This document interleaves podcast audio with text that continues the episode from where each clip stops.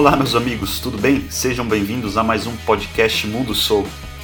Nesse episódio, conversei com Roberto Spinelli, também conhecido como Pena.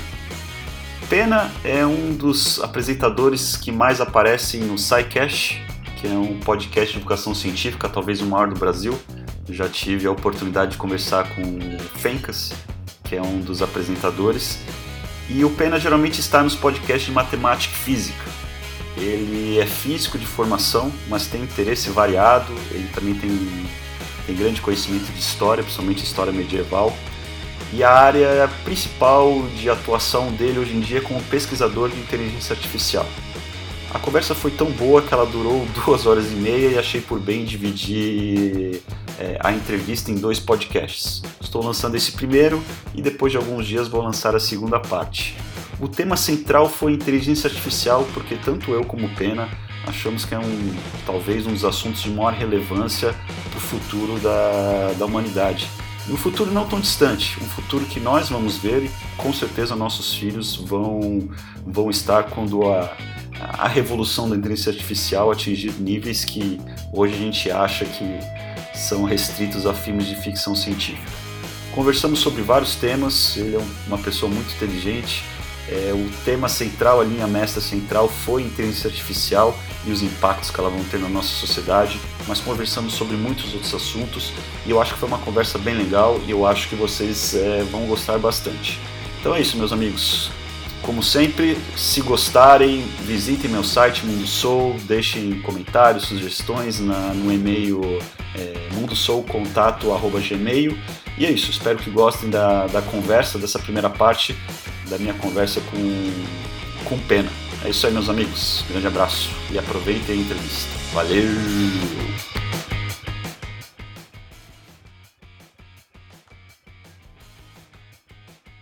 Olá, queridos ouvintes, sejam, sejam bem-vindos ao meu podcast Mundo Soul. Hoje eu tenho um convidado especial. Sei que vocês já estão cansados de eu falar isso, mas é que todos os convidados são muito interessantes e esse, em particular, é, é um deles já é a primeira vez eu falei um pouco com ele, alguns minutos antes da gente começar a gravar, mas eu disse para ele que eu já ouvi tanta, tanto a voz dele que ele já está parecendo um, um, um, amigo meu. É, o nome dele é Roberto Spinelli, também conhecido como Pena.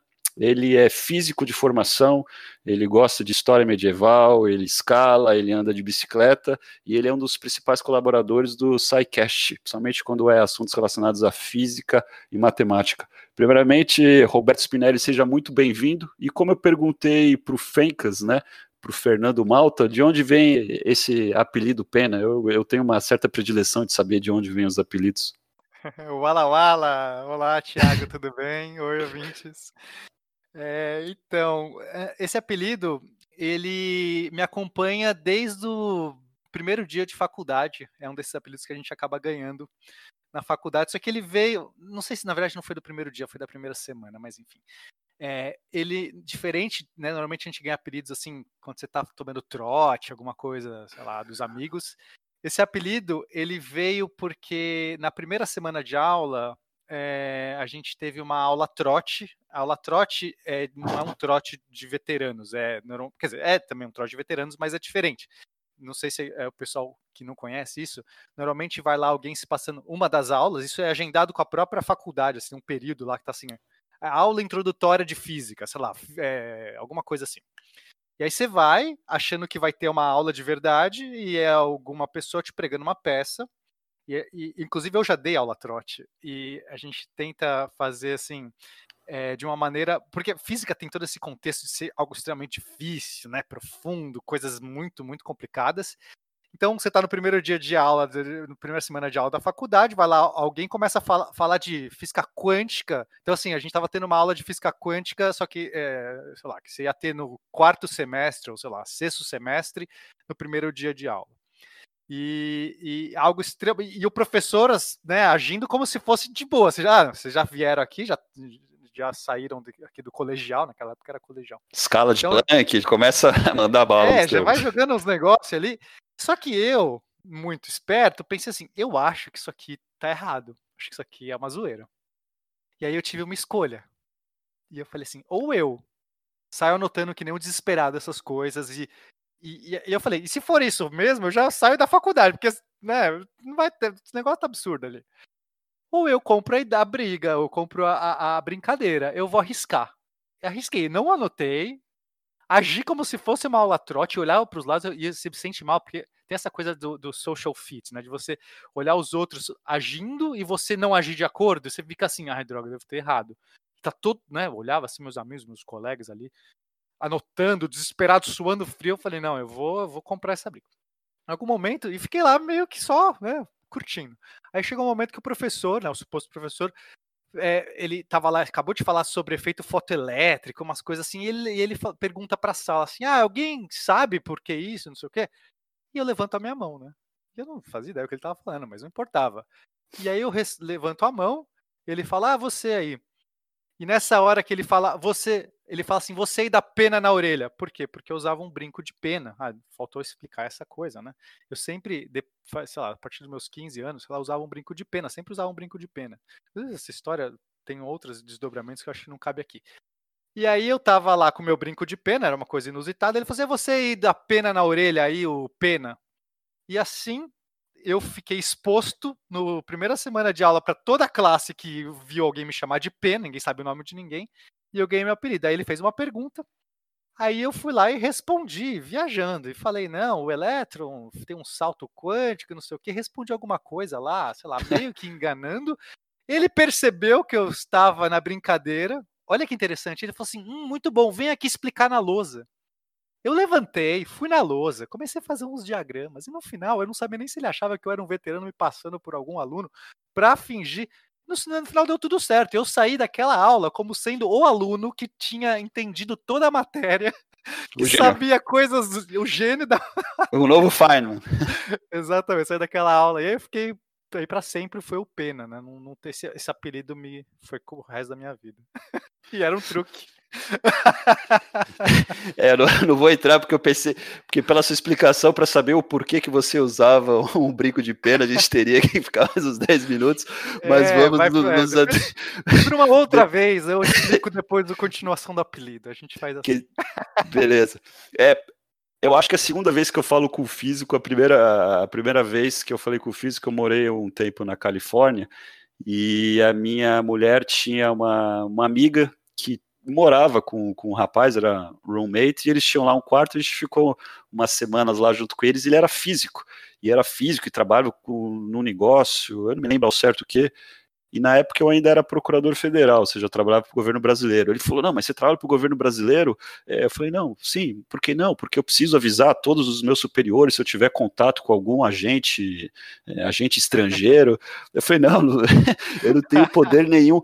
Aí eu falei, mas qual que é o seu grau? Ele tem aqueles graus de clearance, né? Uhum. Ele era o inferior do inferior, entendeu? Eu falei, caramba, os caras são sinistros com esse negócio de segurança, né? Eu fiquei. Caramba. Aí era bem na época que o, a Dilma tinha sido é, espionada, não sei se você se lembra. Sim, e-mails. Né? Eu falei, caramba, o cara me perguntando aqui, ele lá, o funcionário do baixíssimo escalão perguntando eu e a nossa presidente, mas enfim, só essa história interessante que eu conheci o físico, a segunda vez que eu tô falando com o físico é o Pena.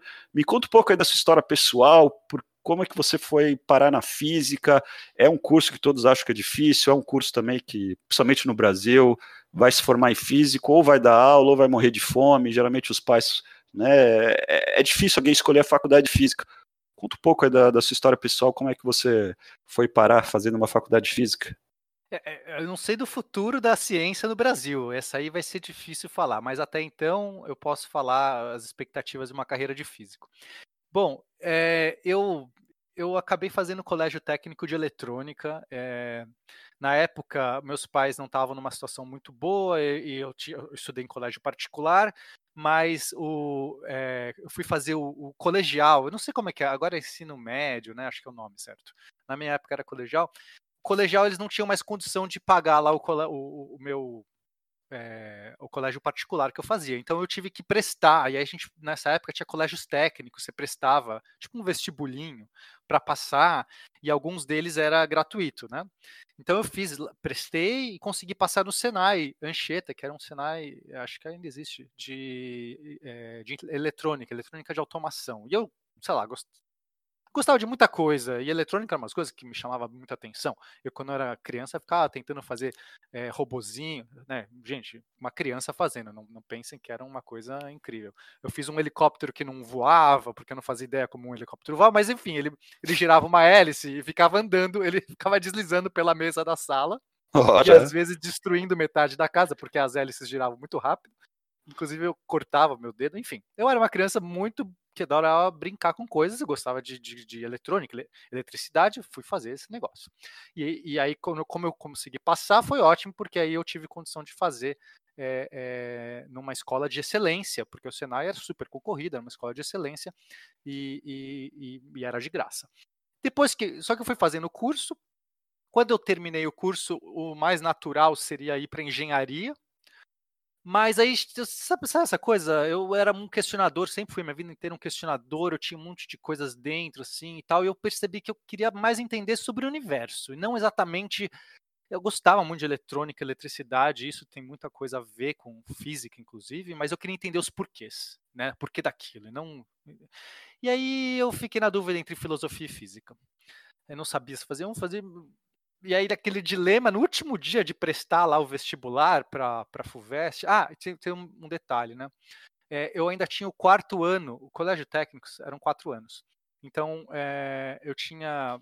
Quando no terceiro ano, você já estava formado no, cole, no colegial normal, você já poderia prestar vestibular, mas você tinha um quarto ano técnico. E a maioria das pessoas não fazia faculdade porque era um quarto ano puxado.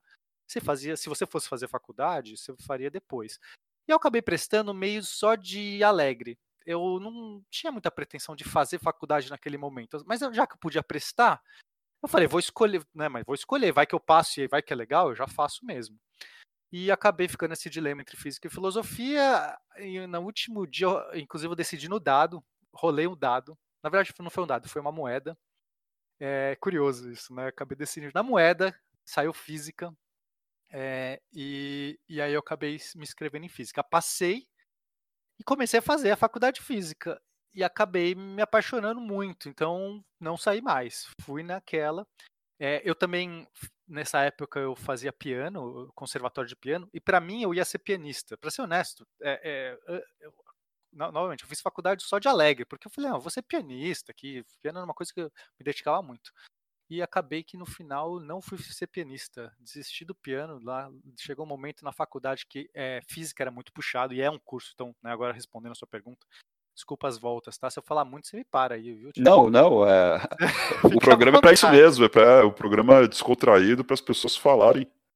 Mas vai me conduzindo bastante, né? aí, porque senão... Não, pode deixar. Mas é nessa. É, imagina estar tá fazendo quarto ano de colégio técnico, piano, que eu precisava me dedicar muito ao piano. O piano era muito difícil. E física, eu assim, eu não, eu dormia. Ah, chegou um momento que eu não conseguia mais dormir, né? Porque a, o horário que eu dormia era na aula de manhã, porque o Senai era período integral, era de manhã e de tarde. Tudo bem que era último ano e aí você tem mais tempo para desenvolver projeto, então não era tão uma carga horária tão grande, mas ainda assim de noite eu ia para a faculdade, de tarde é, entre, a facu entre o Senai e a faculdade, eu tinha que tocar uma hora de piano, pelo menos, né? Assim, todo dia. Ou seja, era uma coisa bastante insana nessa época, e, e aí mesmo depois, quando eu acabei terminando o quarto ano, a faculdade foi pesando mais e mais, e o piano mais e mais. Aí chegou uma hora que eu acabei, eu tinha que trabalhar também, então, aí trocava a faculdade pelo a, o colégio pelo trabalho. No final das contas, tive que desistir do piano, mas eu fiquei na, na, na faculdade e como eu falei, é um curso bastante puxado. É, a, a existência da física acho que é uma das maiores, acho que na época era a maior da, da USP toda. É, não sei se ainda se mantém assim. Então era fácil de entrar, não era muito concorrido, mas é muito difícil. Tanto é que na minha, no meu ano se formaram cinco pessoas só comigo. Teve que juntar vários anos assim da física mas para fazer a festa de formatura, sabe? Eu tive que fazer festa de formatura com a galera do ano seguinte. Porque no meu mesmo não tinha condição de dar uma festa de formatura. Aí mesmo assim deu uns 20 gato pingado de vários anos e a gente fez uma, uma festa de formatura junto com outra faculdade, assim, juntou umas outras faculdades para senão não era impossível fazer uma festa de formatura. Mas é um curso muito legal. Se você gosta, se você quer descobrir o que, que é o universo e as coisas e, e sei lá, sondar essa, essa essa coisa maravilhosa que é a realidade, eu acho que é o curso. É, não, claro que ela não vai responder tudo, mas vai te dar a, a física, ela te dá um, sabe, um, um, uma, um jeito, de uma aproximação para os problemas que é muito legal, que você pode aplicar. Hoje eu não, não trabalho com física, eu não, não, não me considero, não sou um pesquisador, eu faço pesquisa, mas é na área de inteligência artificial, consciência artificial especificamente, mas é, eu me considero mais, é, mas o, o, jeito que a, o que a faculdade me deu, a visão de mundo, o jeito de pensar as coisas, eu acho que é, é impressionante, assim, é algo que, que para mim é, é, é, realmente muito valioso. Então, se você é essa pessoa que quer tentar desvendar problemas e entender a realidade é um curso muito legal. Claro, tem outras questões, como a filosofia também, que é muito relevante, que vai tentar é, ir para um outro caminho, né? Muitas vezes esses caminhos se esbarram, ainda mais hoje em dia. A gente está falando de coisas, quando a gente vai falar de consciência, é, a filosofia esbarra muito na física, né? na realidade. E aí é muito mais legal também. Mas enfim, não sei se eu respondi. Ah, sobre fazer, acho que tinha muita opção de ser pesquisador, sim, tanto é que eu acabei indo para pesquisa eh, no começo, eu fui fazer mestrado em física de partículas, teorias além do modelo padrão. Não segui, é, eu sou muito curioso de muitas coisas. Eu tinha também uma, uma atividade nessa época que era fazer pesquisa em Idade Média, reconstrução de armaduras medievais. Eu trabalhei 10 anos fazendo esse tipo de trabalho é, que era um trabalho artesanal, mas também de pesquisa, e acabei fazendo matérias na própria história. O legal lá da USP é que você pode fazer matérias em cursos diferentes. Então eu fazia física, mas eu fazia matéria na filosofia, fazia matéria na história, fazia matéria, é, sei lá, em vários lugares, assim, me, me enfiava, às vezes de ouvinte, às vezes matriculava. E acabei fazendo um trabalho muito legal lá na faculdade de História e migrei. Aí chegou uma hora que a, a Idade Média falou mais alto, acabei migrando indo para a história. Mas, enfim, não sei se respondi. Espero que sim. Não, respondeu. É, o que é interessante que eu estou aprendendo nesses podcasts, que eu sempre quando começa, pô, será que vai ter tempo para falar durante uma hora, uma hora e meia? Aí quando a pessoa começa a falar, pô, dá para ficar três horas aqui. Mas é, quando Vai me segurando fala... aí, Thiago, senão não me deixa muito solto, não. É, você falou reconstrução de, de, de, armaduras medievais, né? Eu falei, pô, você tá construindo submarino também, quem sabe no final a gente toca nesses temas. Eu, é, é, é, é, extremamente diferente. O que você falou de. Eu vou só tocar antes da gente começar no tema que, eu, que a gente se propôs a falar aqui, já pro é, para os ouvintes, que é inteligência, inteligência artificial, devemos temer, não devemos temer, é a uhum. questão do contato entre física e filosofia. Você deve com certeza conhecer, eu sempre cito aqui no, no, no podcast, aquele historiador, o, o Val Harari, uhum. e, e o que escreveu Sapiens, Homo Deus, e ele, e ele, se eu não me engano, a formação dele é que ele era especialista era em é, idade, idade média europeia, se eu ah, não me engano. Ele é medievalista? Olha ele só. é medievalista, exatamente. E é interessante fazendo esse link entre física, exatas, matemática, computação e filosofia, porque vamos abordar aqui ne, nesse programa hoje, e ele acha que os desafios da inteligência artificial que vão trazer para a humanidade talvez é, vai resgatar o valor da filosofia, porque se a filosofia talvez lá para os gregos antigos, ou até talvez na Idade Média, né, ou no começo do Renascimento, a filosofia, pelo menos aqui no Brasil, né, ou nos últimos 30, 40 anos, ela meio... Eu me lembro de um professor meu de, de Direito, quando eu fazia faculdade, e eu, eu gostava muito de surfar. Aí eu cheguei um dia, eu tinha acabado de voltar do surf, estava tava de chinelo e e sujo de areia, e o pessoal, imagina, com gravata e tudo mais, na faculdade de Direito. E eu tinha perdido a segunda aula. E aí ele começou a falar um monte de coisa e tal. Ele falou: ah, se filosofia fosse importante, existiria escritório de filósofos, né? Aí eu levantei a mão assim, comecei a falar, ele olhou para mim, é, você é vermelhinho, né? Aí todo mundo caiu na risada, pronto. Aí ele, ele, ele matou. Mas tem um pouco disso da filosofia ser inútil frente aos avanços práticos é, da humanidade. Mas eu acho que com o avanço da inteligência artificial, algumas questões prementes, e eu citei o Val Harari porque ele fala bastante isso. Um exemplo que ele cita, que é clássico, eu acho muito interessante, é sobre carros uh, automatizados. Uhum. Carros Nós vamos. Carros autônomos, exatamente. Imagine que você tem um carro autônomo, você tem aquele dilema, é, aquele dilema. Você pode atropelar uma criança, ou o carro pode ir em direção ao precipício, salvar a criança, mas matar o proprietário do carro. E você tem outro algoritmo. É a versão atualizada do, do dilema do trem. Só que agora é o trem que vai decidir se ele mata você ou mata a pessoa que está no. É, exatamente. Então, é, então ele fala: olha, esses dilemas filosóficos que eram só dilemas abstratos, porque, pô, quem vai empurrar alguma pessoa obesa para caber no trilho do trem para não matar cinco, agora esses dilemas talvez vão ficar verdadeiramente práticos, né? E talvez a gente vai Sim. precisar de, de filósofos, né, pessoas capacitadas a refletir nesses dilemas de uma maneira mais profunda. Então talvez a gente vai ter uma fusão e você é, talvez vai estar bem. Mas vamos começar a falar sobre o tema inteligência. posso só, só, rapidamente só comentar sobre isso que eu acho que é muito legal? É... Manda bala.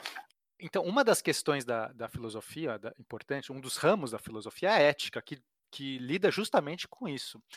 E é, eu, eu, vejo que muita gente acaba tendo essa, visão de que a filosofia é uma coisa meio inútil, que não tem uma, é, uma coisa prática. Eu discordo, obviamente, mas eu concordo com você que vai ficar cada vez mais premente, vai ficar cada vez mais importante a gente começar a olhar para as questões da filosofia, não só por conta da ética, a ética deveria ser algo muito relevante, não deveria ser colocado escanteio como é, acaba sendo hoje pela sociedade, a gente deveria estudar ética, discutir ética, porque não é só quando tem a inteligência artificial no ramo, existem dilemas, embora que, né, essa coisa do dilema do trem, não é todo dia que você passa por um dilema do trem, a gente tá, tem dilemas muito menores, mais corriqueiros, a sociedade se enfrenta de muitas maneiras que a ética ela deveria ser, ser invocada para auxiliar a gente. A gente vai falar sobre aborto, por exemplo, é uma questão ética. É, a gente vai falar, sei lá, sobre questão de cotas ou não, questão sobre se devemos, sabe, se, tipo, diversas ramos. Eu poderia ficar aqui, sei lá, muito tempo falando sobre questões importantes onde que a ética entraria, e a gente acaba não sabendo nem o que é ética, nem entendendo isso, se sequer se voltando aí para esse tipo de, de pensamento filosófico. Mas existe uma outra questão da, do pensamento filosófico que eu acho que é muito relevante, não só em questão ética, que é discutir, por exemplo, a metafísica, ou discutir, por exemplo, a questão dessa eh, epistemologia, que é entender como a gente entende as coisas. Por que isso? Primeiro, se existe uma realidade se existe uma realidade palpável e objetiva, que é essa questão mais da metafísica. Metafísica a gente não é embora tenha esse contexto também, não é uma coisa ocultista ou além da física. É, é, a metafísica, ela é um ramo da filosofia, tá? E ela estuda justamente se existe ou como acessar essa realidade objetiva. Enfim, tem vários desdobramentos na filosofia, a ontologia, por exemplo, também é uma delas, que é como a gente consegue perceber isso. Mas por que, que eu estou falando isso, sendo que parece mais abstrato ainda? Porque é, e a epistemologia ela, ela, diz como é que se forma esse pensamento e como que a gente pode compreender as coisas. E efetivamente quando a gente está falando de inteligência artificial e a gente está falando de inteligência a gente nunca teve que se questionar muito o que era inteligência porque era dado para a gente era algo que nós tínhamos e meio que é isso, nós somos os animais que dominaram o, globo e a gente tem essa inteligência e, e, a gente essa capacidade, essa consciência no final das contas e tudo mais. Agora, é, com, com a inteligência artificial já trazendo essa provocação inteligente, é artificial, mas é inteligência, quer dizer, então o que é inteligência? Então você começa a querer discutir o que é inteligência, mas mais o que é consciência. Será que é possível a gente criar máquinas com consciência? E aí a filosofia não poderia nos salvar, ou pelo menos ser invocada novamente, para interessar essas questões que é se a gente deve ou não, é, é, é, se a gente pode ou não criar uma, uma, consciência, o que é consciência e afinal como a gente acessa a realidade, ou existe uma realidade, ou estamos numa simulação. Eu acho que essas coisas elas vão precisar voltar à tona se a gente quiser como sociedade de verdade lidar com as máquinas. É, é... bom, é só aí já tem assunto para mais, mais umas três, três horas, né? Quando você falou de simulação, é, ouvintes, tem um, um, autor muito conhecido, é, pelo menos que. É, acho que até o livro dele foi traduzido para português, chama-se Nick Bostrom. Acho que o livro que foi traduzido por nome foi chama-se Superinteligência, né? Ele trata muito, é, ele trata muito essa questão de, de simulação e os argumentos dele são assim muito fortes de que há uma probabilidade muito maior da gente já estar numa simulação É, e a gente viver no mundo dessa, simulado. dessa visão. Eu particularmente tive que fazer é, é, um choque, né? Eu tive muitos choques. Eu sou um questionador, então o que eu mais gosto é de questionar, às vezes, a mim mesmo. É, e, e, aí eu tive que lidar com esse choque de falar: e se eu estiver numa simulação? Hoje eu estou tudo bem. Hoje eu tô, hoje eu já aceito que eu estou numa simulação. As pessoas acham que é zoeira. Não é zoeira. Não é zoeira. Eu estou falando sério. Eu acho que a gente está numa. Eu acho que a chance da gente estar numa simulação é tão maior do que a gente não estar que para efeitos práticos eu lido com a evidência ou com a, aquilo que me parece mais palpável. Pode ser que a gente não esteja, e, e tudo bem, mas e se a gente estiver, eu acho que a gente está, eu tive que fazer as pazes para conseguir continuar vivendo nesse mundo de simulação. é, o, o, é, o argumento, se eu não me engano, dele é que há dois cenários possíveis. Ou você fazer é, simulações é, extremamente fidedignas é possível, ou não é possível. Se a simulação for possível do ponto de vista teórico, e a humanidade prova, é, talvez chegue no momento, seja daqui 50, 100, 200 ou 500 anos, se a gente sobreviver até lá, a fazer uma simulação, há uma probabilidade muito grande de que nós já, já estamos vivendo no, numa simulação. Porque qual que, seria, qual que seria a chance de nós sermos os primeiros seres humanos que vamos chegar ainda na simulação? É, é, é, assim, é, o argumento acho que é mais poderoso ainda, se você me permitir. Claro, com certeza, Pedro é, você disse que se, qual é a, se existe a, se existe a possibilidade que a humanidade um dia, em qualquer momento da existência da humanidade no futuro, venha a criar uma simulação tão perfeita a ponto de você não conseguir é, que você consiga ter entes dentro da simulação conscientes. Seria esse argumento. Mas é mais, porque não é a humanidade, é qualquer civilização de qualquer multiverso é verdade. Porque ah, nós podemos ser a simulação da humanidade dentro de um universo de, ou de alienígenas. Sim. Então, assim, a questão é se é possível, em qualquer realidade, se fazer uma simulação a ponto de você conseguir gerar partículas, seres, entes lá dentro capazes de desenvolver consciência. E, e se isso for possível, basta isso. Só isso, é uma premissa só. Se essa premissa for possível, então, certamente, existem diversas, centenas, milhares, porque aí você tem eh, de simulações, porque essa civilização que criou a primeira simulação, ela vai criar mais. Mas mesmo essas eh, simulações dentro da simula essas simulações podem, podem criar, criar outras simulações. E, e, então, assim, já a existência de, de, de, simulações vai ser um número gigantesco, muito maior do que a realidade, porque a realidade é uma, tecnicamente é uma. Sim. Então, qual a chance de nós você... sermos essa é. um ponto da realidade frente aos infinitos é, cenários falar, de simulação. Qual a eu ganhar na loteria? Vou jogando uma vez. E aí você, se você lida, se você entende o argumento e você concorda com ele, você tem que falar, eu estou numa simulação. Sua resposta não pode ser, ah, ah talvez. Tipo, é, é, sabe, uma pessoa racional, o argumento racional é se você concorda. Agora, a questão é, é possível ou não. Então, a, a única, o resquício que sobra é é possível? Não é possível. Eu não sei se é possível, mas eu acho que é. E eu acho que é porque eu não consigo ver nenhuma diferença, nenhum mecanismo que seja proibitivo do ponto de vista de simulação de gerar consciência, visto que eu entendo que a consciência, eu, sou estu, eu estudo consciência, eu entendo que a consciência é simplesmente um processo vindo de uma máquina, qualquer máquina, inclusive uma máquina biológica como nós o que nós chamamos de consciência não é algo divino, maravilhoso. Eu não encaro assim, não tenho evidências para encarar assim. Não é algo nada incrível que, que só nós tenhamos. Consciência é um processo que vem de uma complexidade de uma máquina. Que, que se engana, né? Chega um ponto de, de, de chegar ao ponto de conseguir simular a si próprio dentro dela. É muito legal isso, entender o que é, os mecanismos de consciência. Mas o fato é, vai, não quero entrar muito nesses detalhes, talvez se você quiser a gente vai, mas para responder aqui rapidamente é consciência não é algo incrível que, que eu olho e falo, nossa, que coisa que e eu vejo totalmente é, possível que uma simulação chegue lá. Eu acho que nós vamos chegar lá num tempo breve, inclusive. Então, é, para mim, assim, eu, é, dessas duas opções, a opção que é possível é muito mais forte. Então, usando rapidamente o teorema de Bayes, aqui eu consigo falar que a chance de eu estar numa simulação é enorme e eu tenho que fazer as pazes com isso, senão eu não consigo viver.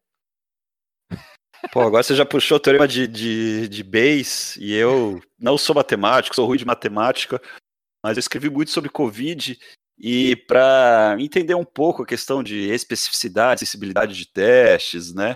E, uhum. E quando, por que, que um teste positivo para anticorpos não quer dizer necessariamente que você tem anticorpos, né? Que são Sim, duas proposições. É, a proposição, como por exemplo AIDS, a proposição, eu tenho AIDS e vou ter um, e, e vou ter um teste positivo para AIDS, é diferente da proposição, tenho teste positivo para AIDS, logo eu tenho AIDS, né? Sim, então, sim, até entender isso, e eu, alguns meses atrás, já falei: ó, oh, esses testes sorológicos que estão comprando aí, olha, poder preditivo deles não é muito bom. E eu fui estudar um pouco teorema de base, mas também não vou falar de teorema de base, porque eu também eu não entendo tanto e a gente não vai entrar Olha, no tema. Posso recomendar um episódio? É, assim, como é, teorema de base está muito em voga, justamente por conta da Covid, e eu acho que tem uma, uma função prática. As pessoas têm que entender que um teste é diferente de você ter o evento. Como isso funciona, eu vou recomendar um episódio que a gente fez no SciCast de Teorema de Bayes, é, eu não sei exatamente qual é o, o, número dele agora de cabeça, mas é fácil. Mas eu, eu linko. Ah, você pode. É, não, eu linko. Eu posso link, mas é, eu, eu ainda não vi isso, mas como eu já falei no episódio com o Fencas, olha, SciCast tá, tá mais do que, do, do, do, que recomendado. E como você falou, tem uma aplicação prática agora, e uma aplicação prática bem séria, porque quando começou, é, há uns dois, três meses atrás, estavam querendo falar de passaporte de imunidade. Então eu vou lá na farmácia, faço o teste, poxa, oba, apareceu o anticorpo, teoricamente eu estou imune, posso voltar a trabalhar. E, eu falei, olha, não é bem assim.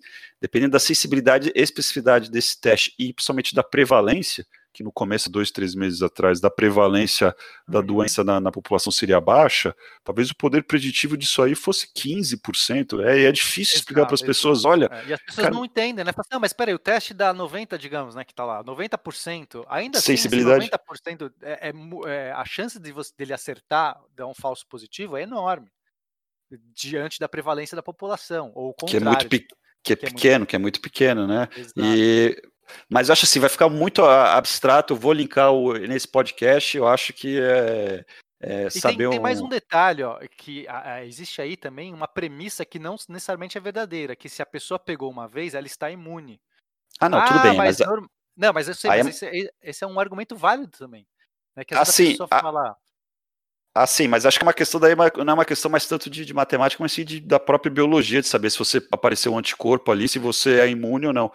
Porque também tem anticorpos, tem anticorpos que são neutralizantes, e anticorpos Exato, que não é. são neutralizantes, e os neutralizantes não são esses tipos de exame, ou seja, é, é, é, é, uma, confu é uma confusão danada e infelizmente. É, eu dizer que tem camadas, né? Assim, você, a camada 1 é deu um falso positivo, a camada 2 é não, eu tenho um anticorpo, mas isso quer dizer que eu estou imune? Que eu sou imune ou não? Sim. E aí você tem outras camadas, é, ah, quer dizer que eu tenho, eu estou imune, mas por quanto tempo também? Então, quer dizer, será que vale fazer um passaporte diante de um teste desse? Não.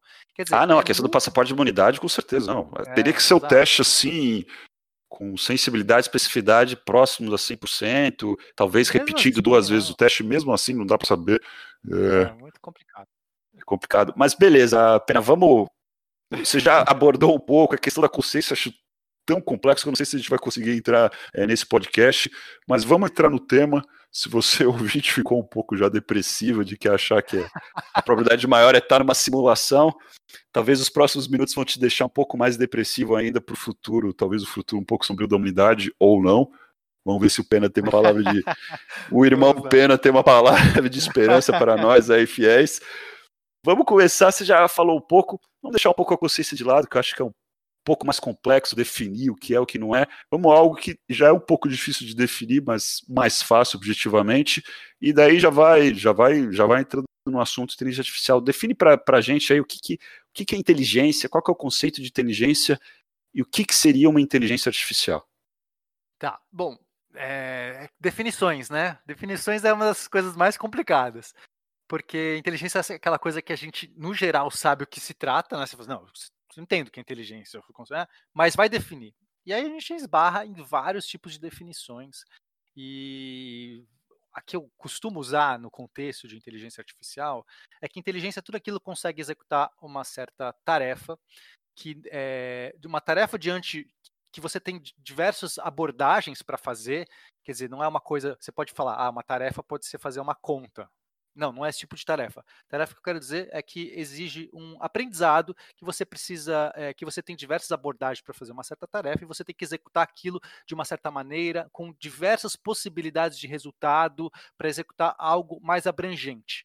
Né? É, novamente, é complicado essa definição, mas a, a, acho que dá para entender. Então, é, uma tarefa, se você consegue executar uma tarefa, você tem inteligência. Inteligência é aquilo que te permite executar esse tipo de tarefa tarefas com diversos resultados, diversas abordagens, você tem que escolher fazer um caminho para uma dessas abordagens e acabar chegando no melhor resultado. É, então, se isso é ter inteligência, então as máquinas já têm inteligência. Quando a gente olha é, um algoritmo como o do Google, que você já faz uma busca e ele consegue, é, não é uma tarefa simples, ele vai ter que é, entender o que você quer dizer, ele vai retornar, fazer uma busca no banco de dados dele imensa para aquilo, te apresentar de uma maneira, isso está longe de ser uma tarefa simples. Quando ele consegue traçar uma rota para você num, num, num mapa, né, de chegar no ponto A ao ponto B, isso não é uma tarefa simples, porque um ser humano mesmo que tiver que fazer essa tarefa, para ele achar o caminho mais rápido, ele vai levar um tempo, vai ter que pensar, vai ter que escolher. É nesse tipo de, de situação, então eu não consigo dizer que não existe uma inteligência. Ah, pena, mas o que eu chamo de inteligência é outra coisa. Tudo bem, então defina para mim. Né? Como um exercício, você aí, ouvinte, defina o que é. Tenta pôr no papel que é inteligência. Ah, não, mas inteligência é que eu tento, eu sei que eu sou um ser inteligente. O que você está falando, na verdade, é consciência, que é diferente. Consciência é você saber que, que, que tem. É, saber que está vivo, saber que é dono de si próprio, ou, ou espera só um pouquinho que está passando uma moto aqui bizarra. Tá bom.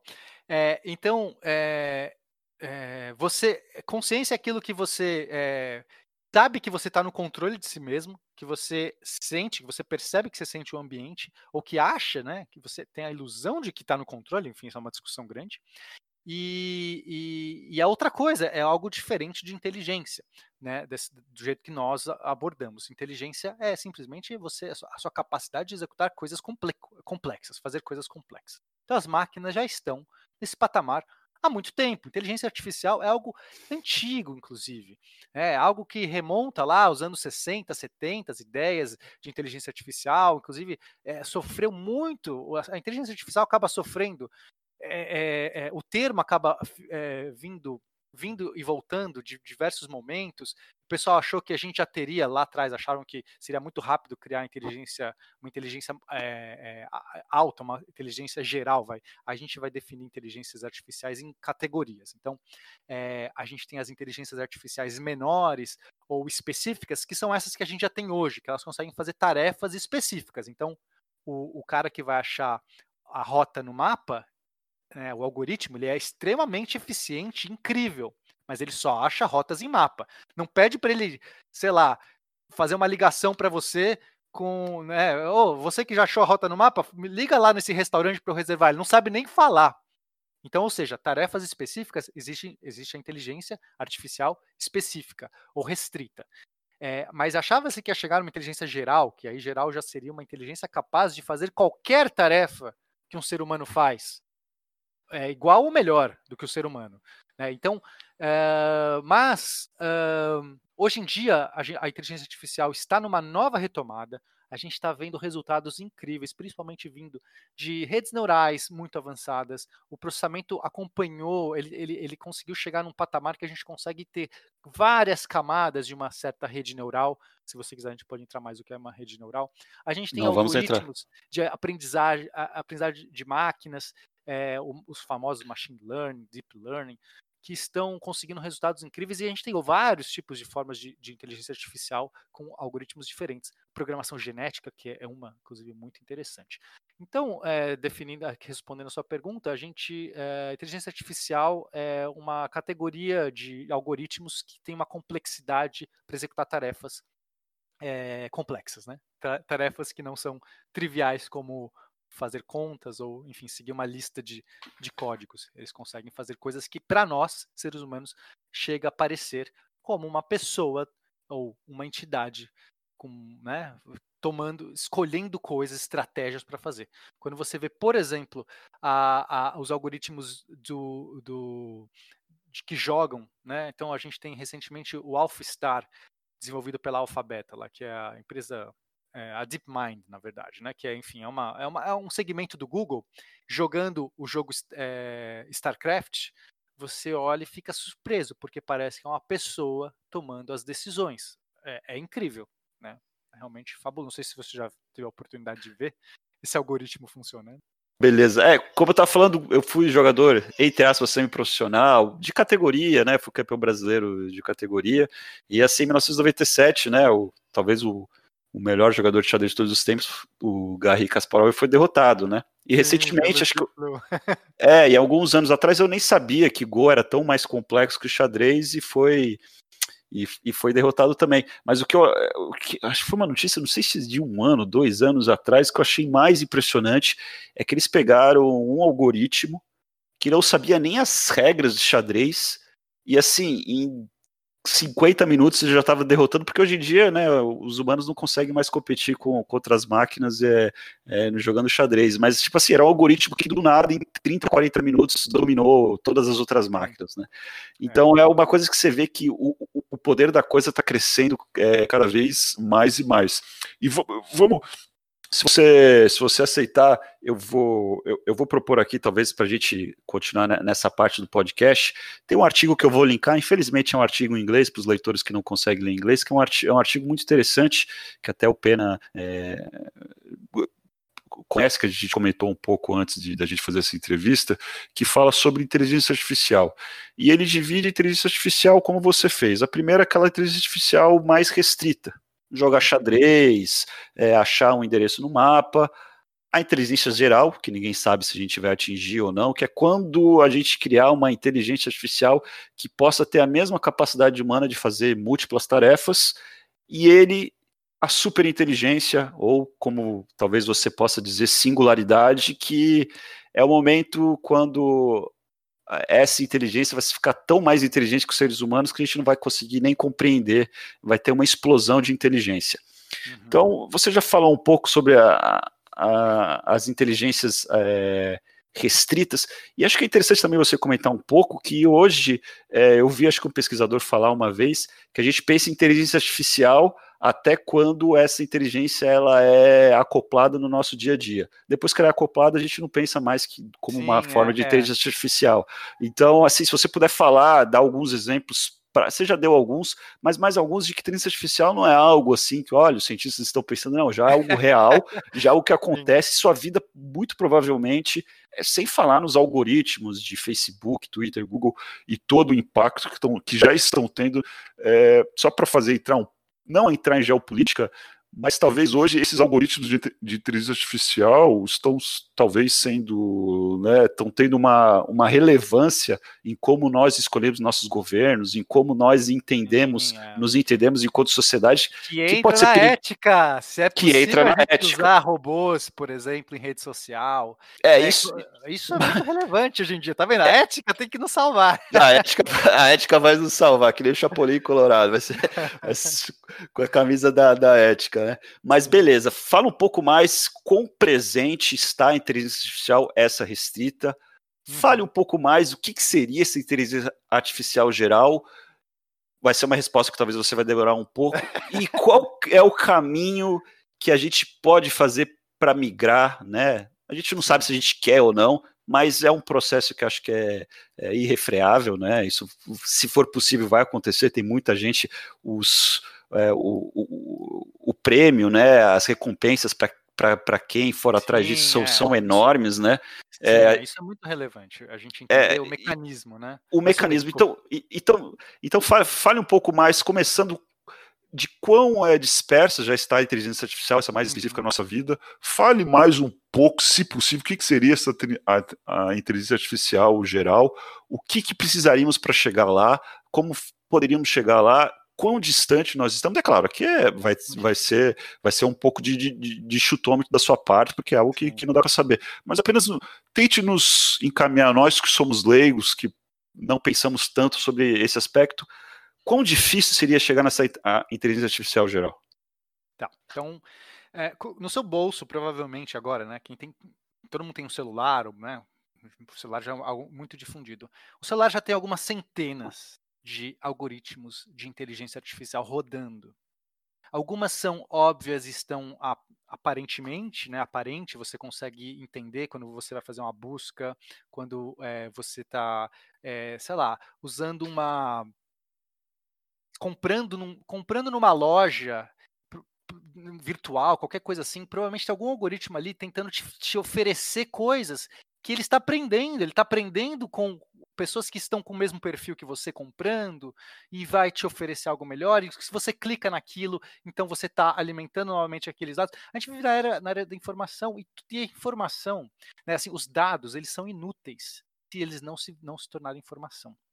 Se a gente tem dados, é, big data, que são dados gigantescos, são, são bancos de dados que a gente está. A gente sabe hoje coletar informações, isso não é de, de agora, né? mas no momento que todo mundo tem um celular no bolso, a quantidade de informação que estão sendo coletadas no mundo é gigantesco. A internet também difundida no mundo todo está coletando informação o tempo todo. Você tem que tratar essa informação, é, desculpa, você está é, coletando dados. Para os dados virarem informação, precisa ter um processo aí, porque dado sozinho não vale nada. O dado, o dado cru, é, é, cru dado puro, ele não te diz nada. Você tem que extrair dali informação. E só que ninguém, nenhum ser humano é capaz de extrair essas informações com a quantidade de dados que a gente tem. No passado ficava pessoas analisando dados, olhando, olha, estatística aqui pessoas que compraram na minha loja é tanto, vou oferecer isso, vou fazer uma campanha de marketing. Não tem mais como. E os algoritmos de inteligência artificial estão em todo lugar. Eles estão rodando eles têm que processar todos esses dados e transformar em informação. Então, não dá nem para, é, é, assim, qualquer coisa. Assim, é difícil você falar que não tem alguma coisa de inteligência artificial por trás. Você vai desde uma coisa tão simples quanto um pequeno negócio de alguém que pode usar um.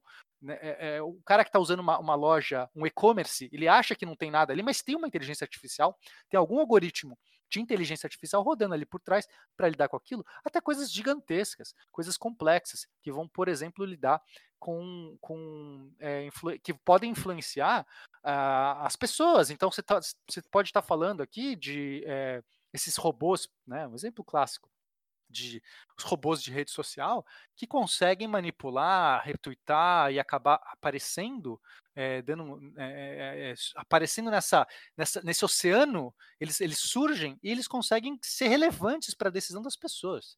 Isso é extremamente complicado. É, é, apenas, gente... uma, apenas, desculpe interrompê-lo, apenas uma parte, mas é, esses robôs, às vezes, as pessoas.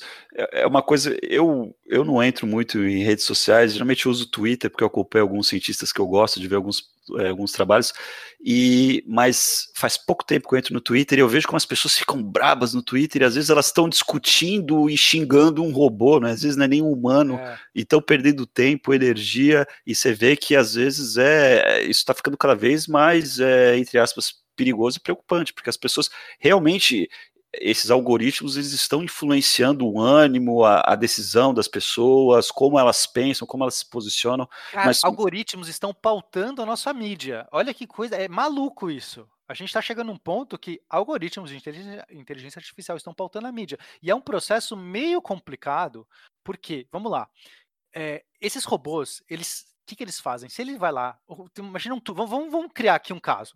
Eu criei um robô de Twitter que é simples. É um robô que pega e fica mandando mensagens. Ele, ele no começo não sabe o que ele manda, ele pode mandar o que ele quiser. Eu treino esse robô para o que eu quero causar, porque quem está por trás, é o quem treina aquilo, é que tem, a, inclusive, a responsabilidade hoje em dia do que vai acontecer com o robô. Então eu vou lá treinar esse robô para quê? Eu quero que ele, esse robô, digamos que eu tenho um viés político, direita, esquerda, tanto faz.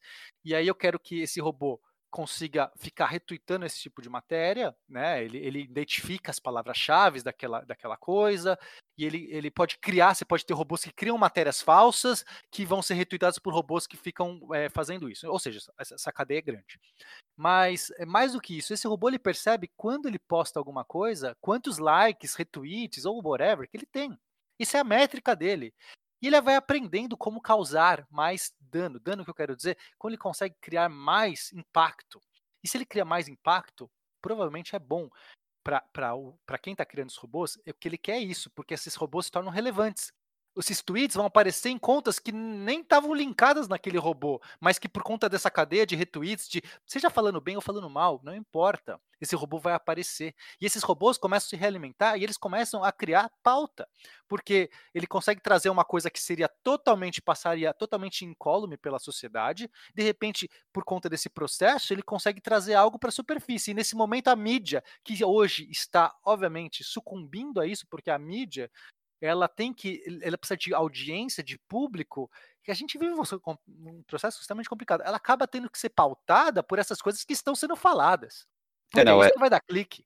É, isso que você está falando, é, daria um podcast só sobre isso. É, qual que é o futuro do jornalismo e como que o jornalismo sério, que é extremamente importante, é, eu gosto de, às vezes, de ler a revista The Economist, né? E a revista The Economist, às vezes, a matéria de capa tem 20 folhas, né? Às vezes é um trabalho de, de um jornalista que ficou eu me lembro de uma matéria sobre é, a ressurgência econômica da África. Eu li uns três anos atrás coisas que eu nem sabia, que realmente a África estava num boom econômico danado, algumas partes ao menos. A gente sempre é, é, pensa na África, aquele, que com certeza tem guerra civil, tem fome, tem tudo, tudo, de ruim lá, mas tem muitas coisas interessantes acontecendo. E assim, era uma reportagem de, de de 18 páginas no mínimo, que o cara ficou quase um ano ali na África uhum. pesquisando. Hoje em dia, talvez uma matéria dessa não seja mais economicamente viável, é, porque elas vão sumir, né? Elas vão sumir porque uma, uma matéria que talvez essa matéria tenha, sei lá, 50 mil cliques e uma outra matéria que, e também é, é algo também que não é porque seja Facebook, Twitter, as mídias sociais sejam ruins por natureza, mas é que nós humanos, é, seja para o bem ou para o mal, nós temos nós é, nos mobilizamos mais quando a gente se sente outrage, né? Quando a gente se sente puto, né? Então, se eu vejo alguma coisa, eu não gosto do Bolsonaro, se vem algum e algum algoritmo de inteligência artificial já sabe que eu não sei do Bolsonaro, ele vai colocar uma, uma notícia lá do que o Bolsonaro falou qualquer outra coisa e eu vou me engajar com aquilo porque aquilo me enerva, ah, né?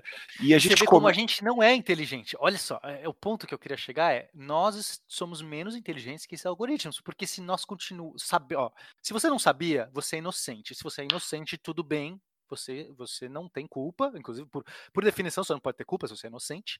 E, e mas agora você sabe, você ouvinte sabe agora, você sabe que você, quando está clicando, reagindo, falando, retweetando, xingando muito no Twitter, você provavelmente está sendo manipulado. E agora você tem a escolha. A sua escolha pode ser: eu vou continuar fazendo esse comportamento e sendo só mais um manipulado dessa situação e fazendo. Se você, por exemplo, tá puto, você está fazendo o oposto daquilo que você que você está é, auxiliando o seu oposto, né? Se você está puto com algo, você é de esquerda e de de direita, tanto faz. Você tá tipo revoltado com alguma coisa e aí você quer xingar muito no Twitter, saiba você que fazer isso é o que vai mais apoiar aquilo que você não gosta. Exatamente. Então você tem a escolha agora de ignorar. Ignorar é o certo. O melhor para a gente combater isso é tira. É, você não tem que dar voz a esse troll esse troll, essa coisa, esse robô que está fazendo. Você tem, não, ignora. Fazendo isso, cara, é, a gente vai se todo mundo, né? Claro que esse é o problema de, ter, de muitas, muitos números. Se a gente conseguisse levar esse entendimento para as pessoas em geral, o impulso delas não ser se revoltar, twittar, é, não sei o que, e ser ignora. Essa notícia aqui eu não vou ler, não vou twittar, não vou reagir. Elas vão sumir.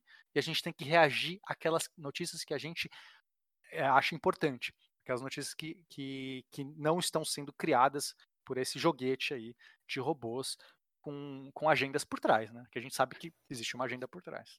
Mas deixa eu citar uma frase que acho que vai te fazer feliz. É, é aqui eu vou, vou, fazer a tradução simultânea. Estupidez é conhecer a verdade, ver a verdade, mas ainda assim acreditar em mentiras. Sabe quem disse isso? Foi o Feynman?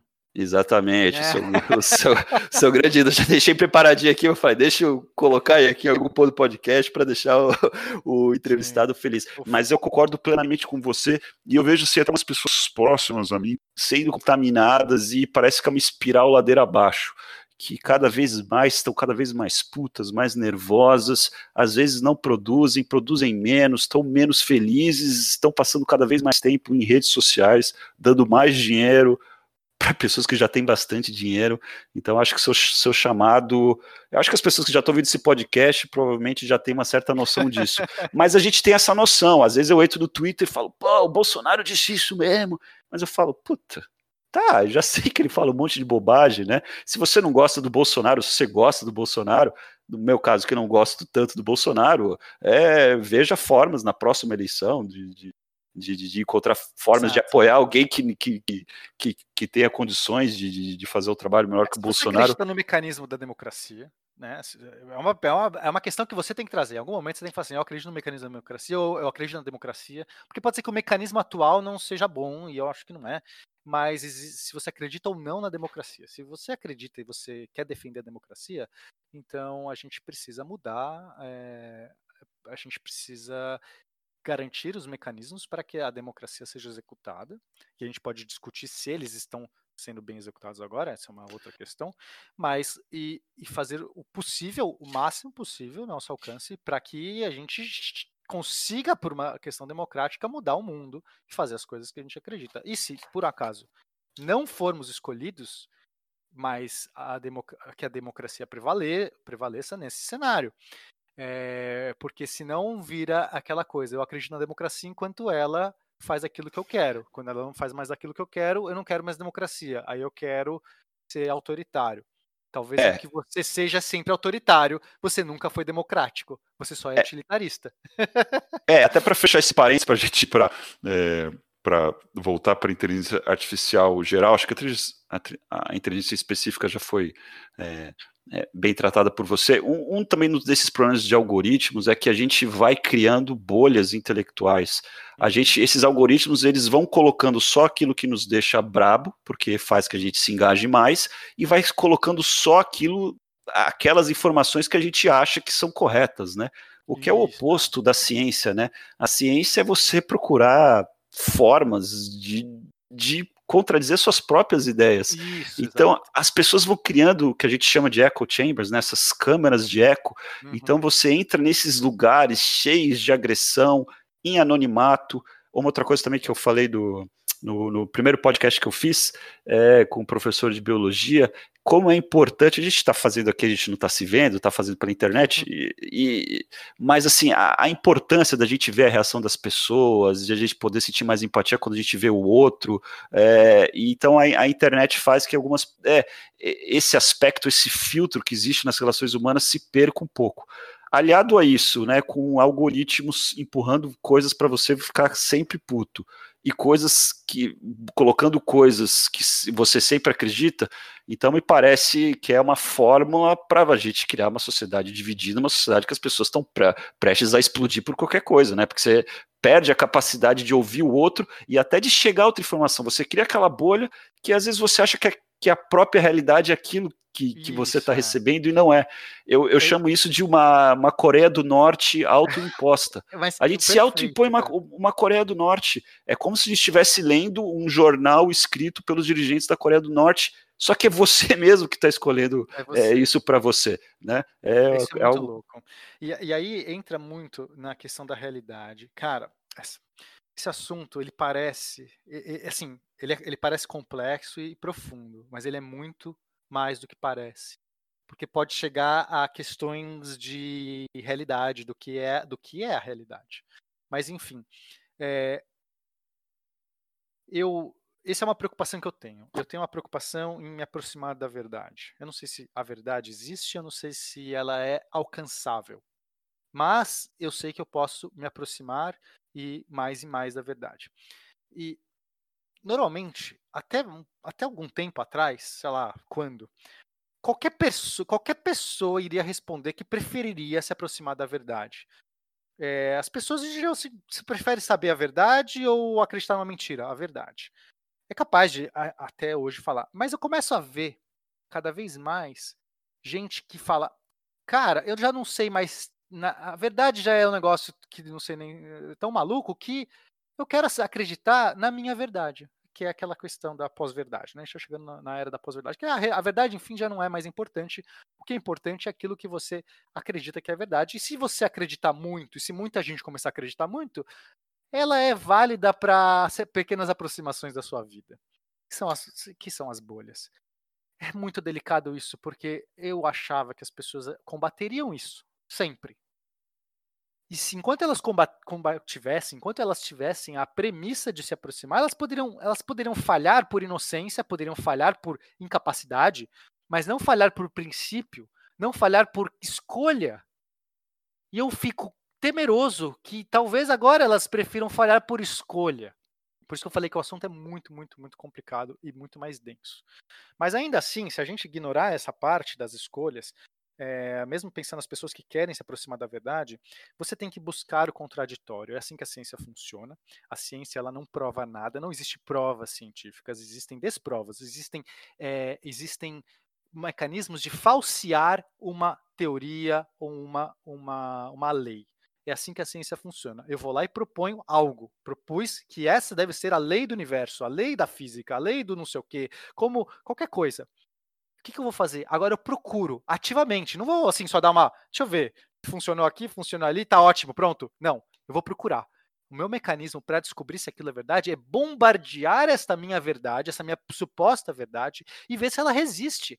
Enquanto eu tacar malho nela, eu vou destruir ela de todas as maneiras, não só eu, como todos os meus pares, os meus cientistas, meus amigos.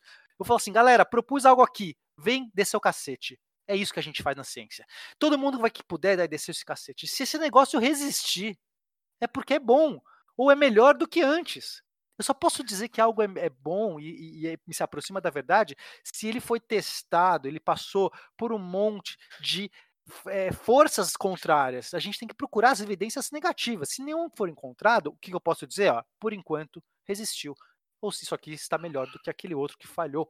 A nossa vida deveria ser essa busca pessoal. Se você está preocupado em buscar a verdade, se você está se preocupado em, em, encontrar a verdade, pá, você tem que achar o contraditório. A bolha vai dizer o que você já pensa e o que você já é. Se você Mas... quer estar certo, só, só, só para final, se você quer estar certo, ótimo, é isso que você precisa, da sua bolha. Se você quer estar que você quiser saber a verdade, você tem que romper a sua bolha, você tem que ser essa pessoa ativa. Vá buscar o contraditório. Não existe verdade no que você já sabe. A verdade certamente está fora. Por estatística, por qualquer leitura mais simples que você puder. É impossível, quer dizer, a chance de você estar certo em tudo é mínima, ok? Vamos começar por aí, é estatística básica. Então, se está certo em tudo, é mínima. E e se você. O único jeito de você perceber que você não está certo, em qualquer das condições que você estiver errado, que seja mínima, é, a resposta tem que estar fora. Alguma coisa que vai confrontar aquilo e que você vai perceber. Então, os trabalhos que todo mundo deveria fazer é buscar o contraditório, ler aquilo que te incomoda, incomoda no sentido não do robô que vai te dar qualquer coisa. Mas é, eu acredito que, sei lá, é, a minha visão política é essa, essa coisa funciona assim, o mundo é assado. Eu vou ter que buscar, e aí, obviamente, de preferência em boas fontes, para não sair lendo qualquer fake news, mas procure boas fontes daquilo que diz o contrário. Se é um jornal, se você é, se namora de uma visão científica, de uma visão política, vá ler o jornal que um jornal bom da visão oposta. Faça isso. Mas pena, ele vai dizer algo que eu não concordo. Exato! Talvez você vai descobrir que essa coisa, que você lendo coisas que você não concorda, duas coisas vão acontecer.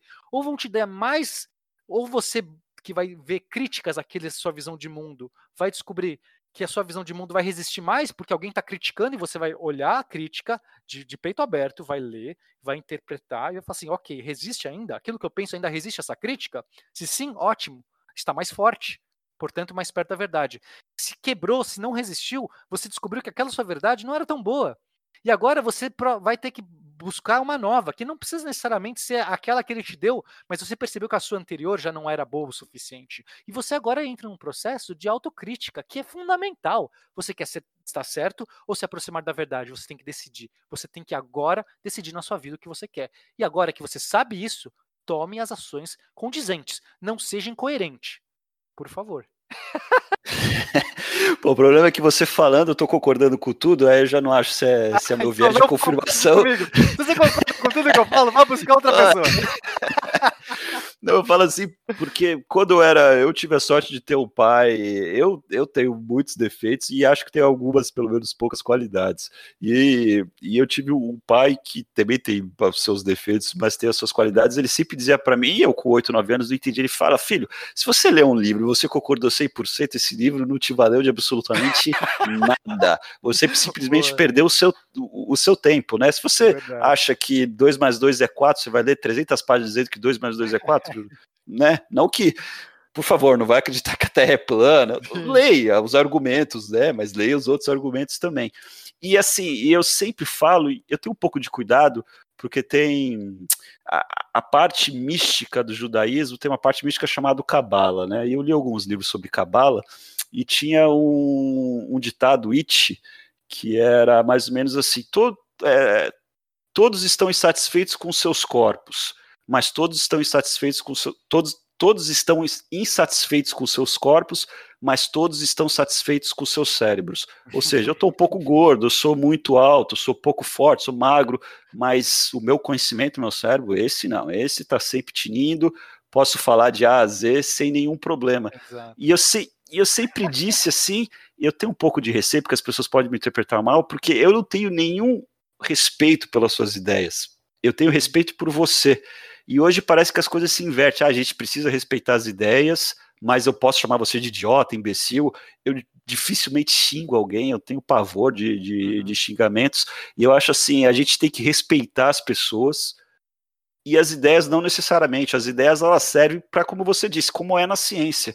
E como é na ciência, as ideias precisam ser massacradas, mas como você vai fazer um negócio, você precisa de alguém não para dizer que você está certo. Você precisa de, de, alguém testando a sua, a sua ideia para saber se sua ideia é forte ou não, para saber se você tem um bom um, um, um bom negócio ou não. Só para fechar esse parêntese mesmo, é, existe um conceito chamado, não sei se, se você já viu falar, chamado Red Team, que vem da, da Guerra Fria. É basicamente o, o seguinte: é utilizado pela, pelas é, é, pelos órgãos de, de, de, inteligência dos Estados Unidos e, e por algumas empresas também. É basicamente o seguinte: olha, a gente quer invadir o Irã.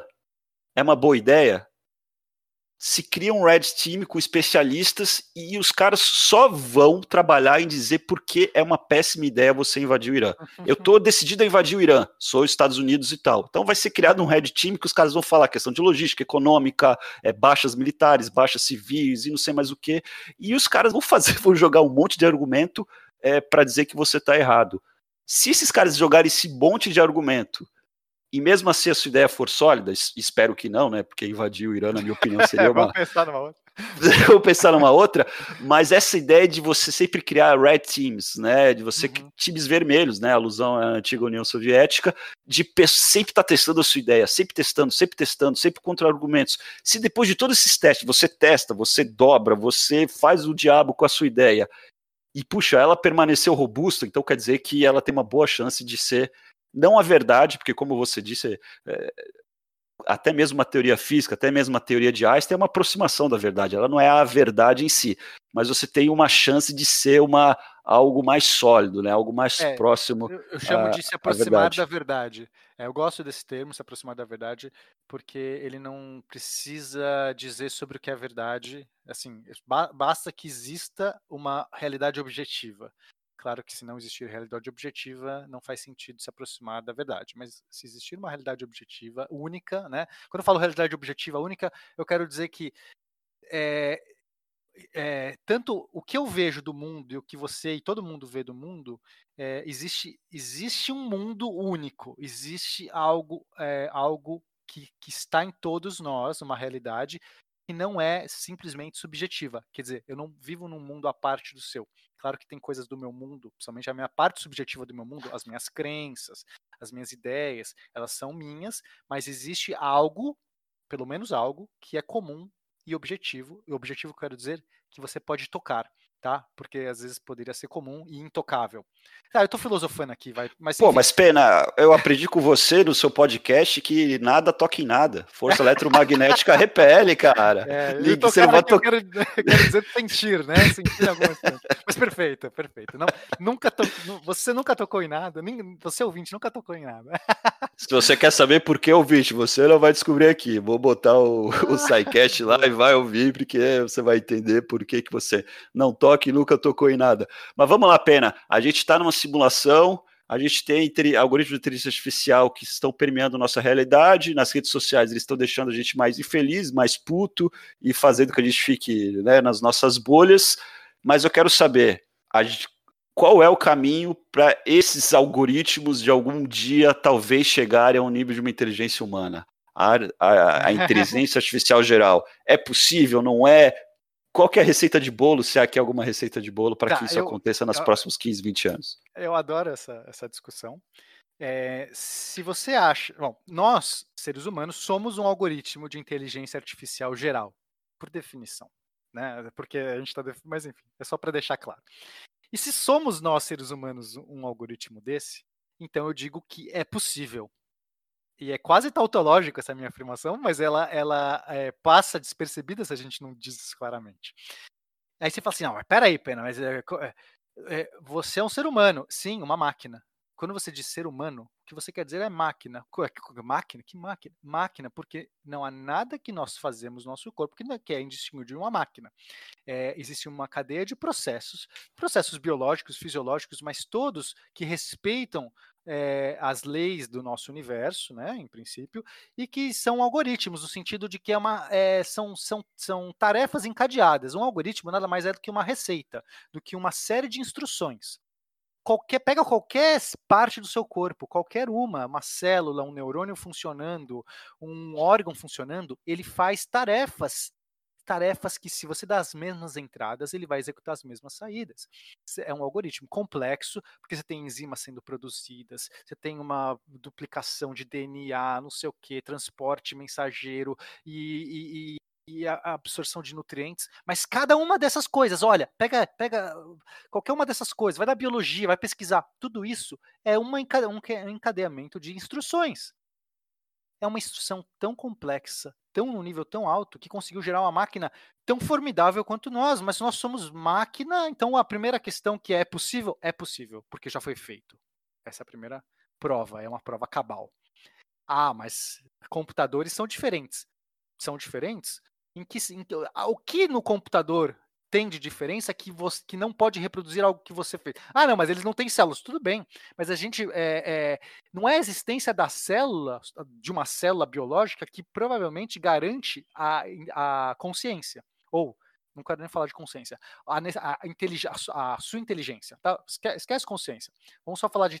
Não é, não tem nada específico que a gente encontrou hoje na ciência que diz assim, não, se não for de carbono, se não houver oxigênio, se não houver essas propriedades aqui só do meio biológico, é que a gente garante superinteligência.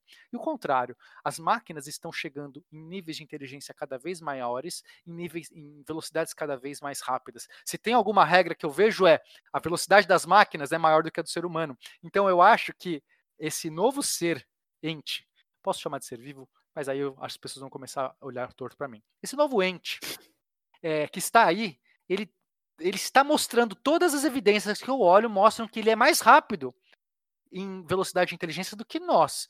Então eu diria o contrário. Eu começo a achar que é cada vez mais factível que esse cara consiga chegar nesse nível, porque a gente não viu nada, não tem nada que você olhe e fale assim, ah não, chegou aqui nessa barreira. Eu não estou falando que os desafios são, são pequenos, são enormes. A gente não chegou nem no milionésimo ainda para essa escala que a gente precisa. Só que quando a gente vê velocidade, a velocidade é, há cinco anos atrás, isso estava no bilionésimo. Ele chegou, a, ele, ele saltou mil vezes o nível que ele estava em cinco anos. É, é, é, isso que importa, não dizer a distância. A distância é enorme, mas o crescimento é exponencial. essas máquinas, esses algoritmos, eles crescem numa velocidade cada vez maior. Então, a gente acha, a gente olha hoje para as máquinas e tem dó delas. Ah, olha só, esse é, se, se, não consegue nem, sei lá, fazer coisa simples, não consegue conversar comigo, o computador não consegue conversar comigo, eu percebo que ele, não, que, ele, que ele é idiota. A Siri não consegue conversar comigo. Ela não entende o que eu falo, ela me responde de maneira idiota. É, a questão não é essa. A gente sabe que está muito longe, mas a velocidade é tão alta, é tão alta, quando a gente pescar, nós que não temos o entendimento do exponencial, os seres humanos eles têm o entendimento do linear. A gente acha que o mundo funciona de maneira linear. Nossas, nossas perspectivas para o futuro, a gente projeta as coisas no futuro olhando linearmente. A gente olha, sei lá, o que aconteceu hoje para mim do, dos meus últimos cinco anos e projeto cinco anos. Só que não é, porque os próximos cinco anos na velocidade exponencial não equivale à velocidade dos últimos cinco anos, equivale à velocidade dos últimos é, é, do que vai ser, do que essa velocidade tem que estar aumentada a proporção que vai ter daqui a cinco anos. E é isso que a gente falha. Então, o que nós percebemos hoje, né? Quem percebemos, eu estou falando agora dos especialistas, os, os entendidos, os estudiosos de inteligência artificial, é que é, existe uma chance enorme, grande, de que a gente vai resolver esses desafios, é, esses grandes desafios que ainda existem para chegar numa inteligência geral nas próximas décadas. Então, o que eu eu eu tenho um, um chute, né? Eu, eu, costumo falar 2037, 2038 sendo a data aí para que apareça, para que seja 2040. É, o coronavírus atrasou as coisas, né? Mas que seja aí é, uma data razoável, mas é um chute, óbvio. Mas a questão não é nem se é a data certa ou não, é ordens de grandeza. É, a grande parte dos especialistas concorda hoje que é uma questão de décadas e não de séculos. Então, se, se é você... é duas, três, quatro décadas, mas é. É isso. Então, essa foi a primeira parte do podcast com pena. Dentro de alguns dias libera a segunda parte. Espero que tenham gostado dessa primeira parte. E é isso, meus amigos. Grande abraço e até a próxima.